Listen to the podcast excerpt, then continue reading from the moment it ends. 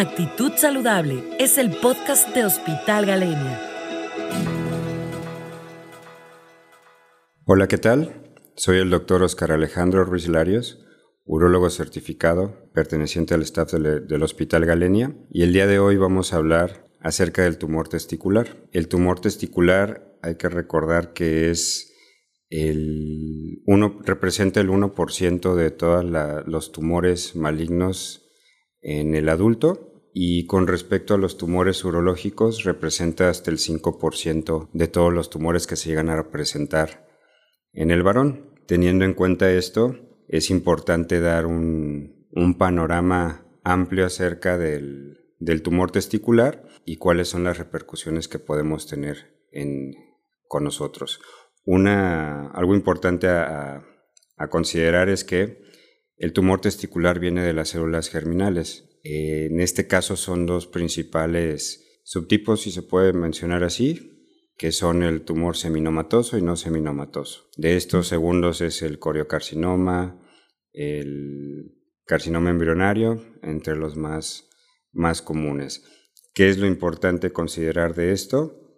Que unos son más, pueden llegar a ser más peligrosos que otros, unos pueden llegar a ser o a tener un crecimiento mucho mayor que otros. Unos pueden tratarse únicamente con, requieren solamente la cirugía y otros pueden requerir otro tipo de tratamientos. Cuando hablamos del tumor seminomatoso es importante hablar, o mejor dicho, cuando hablamos del tumor eh, testicular es importante hablar de la edad de aparición. Es el tumor más común en adultos entre los 20 y los 36 años de edad. Yo en lo particular, en lo particular agregaría la edad hasta los 16, 15, 16 años en adelante. Es el tumor que más frecuentemente se presenta en, esta, en este rango, más frecuente en los hombres a esta edad.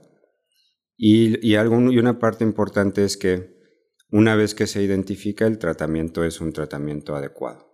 Algo, algo a tener en cuenta y tener, sabiendo que el, tumor testicular se presenta más a esta edad, podemos identificar o podemos realizar la autoexploración. Esta es la principal herramienta que tenemos contra el tumor testicular. ¿Por qué lo menciono así? Porque es algo sencillo y que podemos estar haciendo en casa todos los varones en este rango de edades.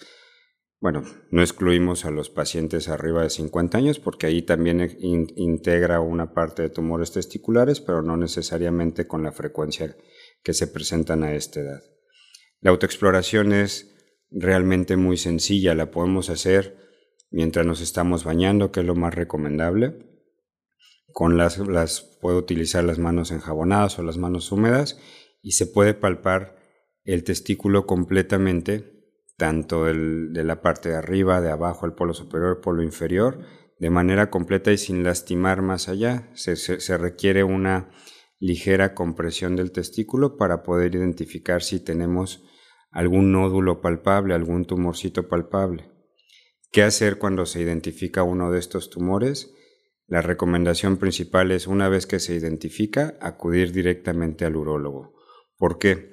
Muchas ocasiones tenemos la tendencia como, como adultos varones que, ah, mira, a lo mejor fue por un golpe y se me va a pasar. El tema principal aquí es que el cáncer de testículo, dependiendo el, de la, del tipo que se presente, puede llegar a evolucionar o puede llegar a tener una tasa de mitosis muy alta, significa que se replica muy rápido y el estadio puede cambiar en cuestión de semanas o en cuestión de un mes, máximo dos meses. El tipo coriocarcinoma, el tipo carcinoma embrionario son tumores muy pequeñitos que tienen una capacidad de replicación bastante alta y que en, un lapso de dos a tres meses puede ya tener metástasis hacia otros sitios, llámese pulmón, llámese cerebro, y que cambian completamente el estadio en el paciente. Lo importante y teniendo en cuenta estas fechas que se inicia en noviembre el movimiento Movember que está eh, enfocado principalmente en la salud masculina en general. Es un buen momento para hacer hincapié en la detección o la, o la autoexploración, en este caso testicular, para si identificamos alguna masa recibir el tratamiento adecuado de manera pronta. Cuando hablamos del tratamiento, el tratamiento lo inicial es llegar a, requerir, a valorar qué, cuál es el tipo de tratamiento que necesitamos. El protocolo de estudio es llega el paciente en la consulta y se realiza un ultrasonido testicular Doppler, o mejor dicho, se puede solicitar un ultrasonido testicular Doppler. Con esto vemos las características completas del testículo y de la masa a estudiar, y si se identifican ciertas características y el paciente es candidato, se realiza un procedimiento quirúrgico.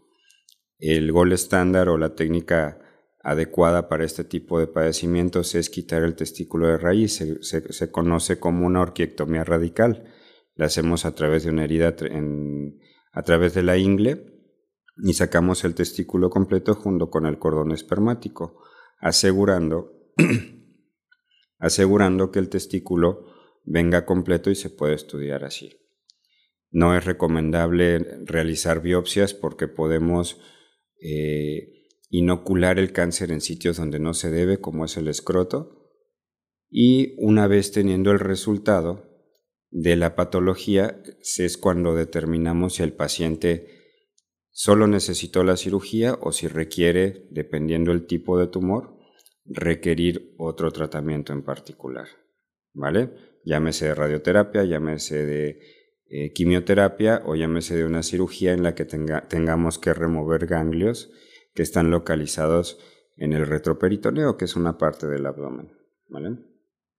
Teniendo todo esto en cuenta, les recomiendo encarecidamente sobre todo a los varones entre los 15 y 40 años de edad, incluir dentro de, su, dentro de sus hábitos diarios una exploración testicular. Es algo que podría salvarles la vida y podría cambiar el curso por completo de una enfermedad. En caso de que tengas o que identifiques un tumor a nivel de tu testículo, puedes acudir directamente al urólogo. Muchas gracias. Actitud Saludable es el podcast de Hospital Galenia.